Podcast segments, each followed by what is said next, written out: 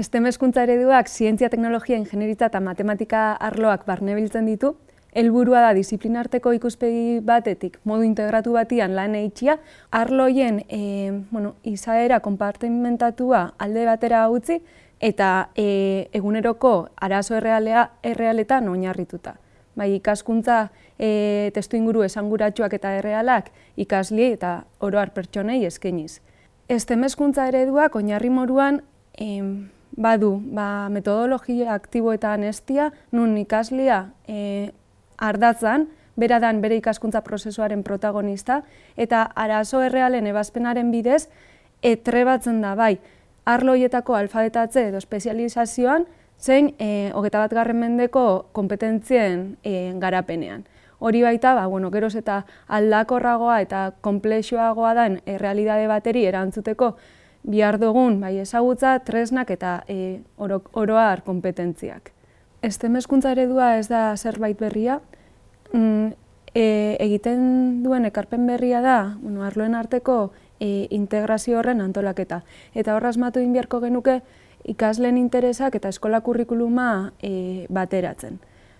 E, aldala, ba, bueno, ikaste prozesu pertsonalizatuak ere eskainiz, non ikasliak ere, no bere erabakixak ere hartu alditzuan. Teknologia gure bizitzan errestasunak e, ekarri dizkigu moruan, bueno, ba, imagina ezinak ziren e, impactu sozial eta kulturalak ere ekarri ditu. Horrekin batera automatizazioak e, lanpostuen eraldaketa ere badakar, batzuk e, desagertuko dira moduan, e, beste batzuk e, sortuko dira. Eta zalantzan jartzen dugu, ia orain arteko eskuntzak, e, jarraitu aldaben, bueno, badakagun errealidade berri honi erantzuten. E, bueno, geroz eta komplexuagoak diren e, erronka hoien aurrian ikasleak pentsamendu e, kritikoan ezi behar ditu, e, geroz eta garrantzitsuagoa izango da kompetentzia zientifiko-teknologiko horiek garatzia ba, dugun egoerari e, erantzuena eman eta alternatibak ere iki alizateko ba, errealidadian, ez, edo lan merkatuak egon aldian lanpostu e, ezberdinek ez da belako bakarrik ezagutza bat modu konpartimentatuan e, eskatzen, bai, e, globalagoak dira eta disiplin artekoagoak, orduan horri nahi dotzagu erantzun. Beti ere kontuan hartuta, ba, dibidez, e, bueno, ikaslien e, interesak, eta horrek eskola kurrikulumarekin dakan e, bueno, lotura, ez? Hor dago gakoetako bat eta hor asmatu beharko genuke. Gainera, e, arrakalak geroz eta nabarmenagoak dira gure gizartean eta horrek eskolan e, inpaktua bai badaka, bertan e, azalarazi egiten dira. Bada e, teknologia arrakala oso presente dakauna, baita genero arrakala ere eta bestelako arrakala batzuk. Eta gure egin beharra eskolatik behintzat bada, danendako aukera berdintasunian estia. Pentsatzen ditugu nian, ikaste irakaste prozesu horiek, e, pentsa beharko ginuke baita, adibidez ze baliabide erabiltzen ditugun, ia e, ikasle eta eskola guztitzetaken baliabide horiek erabiltzeko aukera. E, diran e, libriak, bai, horre gogo eta inbiko ginuke.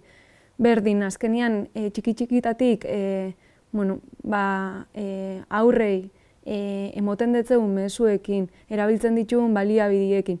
Ari gara euren e, bueno, aukerak eta hori baldintzatzen, eta e, bueno, ba, genero ikuspegisa kontuan hartuta, irakaslioi badagokigu bueno, aukera horiek zabaltzia, eta adibidez, e, este marloan, bai, e, emakumea zientzialari eta ingeneruen lana ikustaraztia, erabiltzia erreferente moruan, gu geu irakasle moruan be bai, e, egiten dugun erretan arreta jartzia, ikustia zelako mezuak helarazten ditzeun, bai, e, bueno, e, gure gelan eta eskolan dauzen e, ikasle eta pertsona guztiei eta hor jarri biko ginuke gure harreta. Eta etengabe berrikusi gure praktika eta buruan oso presente euki denontzako eskola e, nahi dugula. Dugune realitatiari erantzuteko e, estemezkuntza ereduak hainbat oinarri ditu, Em, aipatu e, duten moruan, bueno, inklusioa bada e, ardatz e, nagusietako bat, eta o, testu inguru horretan kokatzen da e, este meskuntza eredua. E, beste zaugarri nagusienetako bat da disiplinarteko tasuna, edo ikuspegi e, globala, bai, arloen arteko bueno, ba, e, integrazioa.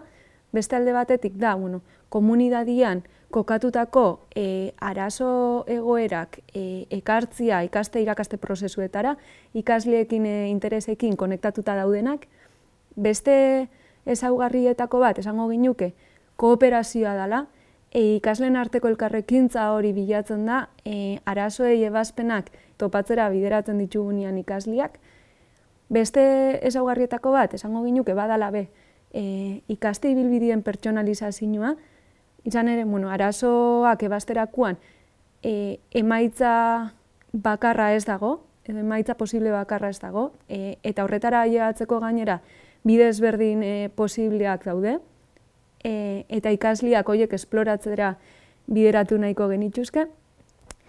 E, beste ezaugarrietako bat da, e, bueno, ikasten ikasi edo learning by doing e, eredu horretan kokatzia, nun ikaslia bere ikaskuntzaren e, protagonista den, berak esperimentatzen da den, berak deskurritzen da den, eta ingeneritzak dakan e, prozesuan e, esperimentatzen duen. E, arazo egoeran kokatzen da, aztertu egiten da, ikusten da, zeintzu diran problematika horren e, zehaztapenak, e, erabakiak hartzen ditu, ideia ezberdinak pentsatzen ditu, e, ideia horiei e, bueno, garapen bide ezberdinak emoten emoten dutze, esperimenta hau itxen dau, teste hau itxen dau, ikusten dau, zer dauan ondo, ze ez jakone, edo ez jaken e, hain ondo urten, zer rein aldaben hobetzeko, eta berriro hueltatzen dira testeatzera, ez? Eta prozesu hori da interesgarrixa. Azken finean, bueno, ba, horbe, badagoalako autoevaluazio prozesu bat, nun, e, ikasle horiek e, doia zen deskurritzen, zein bide izan aldan egokixena, eta zein izan aldan e, aukerarik onena eurek nahi daben hori lortzeko. Estemezkuntza ereduaren ezaugarriak errealitatera eramateko adibidez aukera hon bat izan daiteke robotika.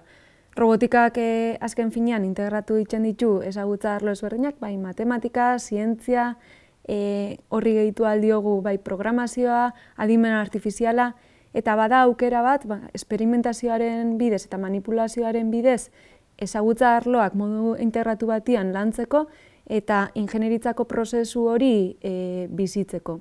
Gainera, robotikaren bidez ere balio ezberdinak landu ditzazkegu, bada adibidez baliabideak aukeratzerako orduan, bai hardwarea edo softwarea, hor e, aukerak, aukeraketa bat egiten dugu eta kontuan hartu dezakegu adibidez implikazio dakan software edo hardware libria erabiltziak.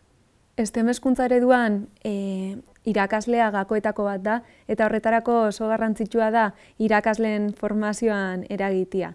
Horretarako adibidez, zuezin e, irakasleen prestakuntzan, e, bueno, estemarloak landu egiten ditu, modu praktiko batian, estemezkuntza ereduak e, eraldaketa eskatzen da belako ez hoik e, kurrikulum mailan, baizik eta administrazio, e, komunitate, e, egiteko modu e, mailan eta hor e, artikulu hau beharko genituzke aliantzak arlo bakoitzaren aukerak eta erronkak identifikatuz eta disiplinartekotasun hori danon artean ere ikiz. Badakigu, bueno, paradigma aldaketa garrantzitsua dela, e, zaila dela bide hori bakarrik egitea, eta horretarako komunitatean lan egitea ezinbestekoa litzateke. Horretarako, e, hezkuntza arautuan ikastetxe mailan lan egin dezakegu, STEM arloak garatzeko planak e, antolatu ditzakegu, baina hortikan aratago be ikusi dezakegu, ba, bueno, ba, e, bakoitzaren herrian eskualdean STEM arloak e, lantzeko dauden aukerak, e, zeintzu diran, sinergiak e, identifikatu eta elkarrekin aurrera egin.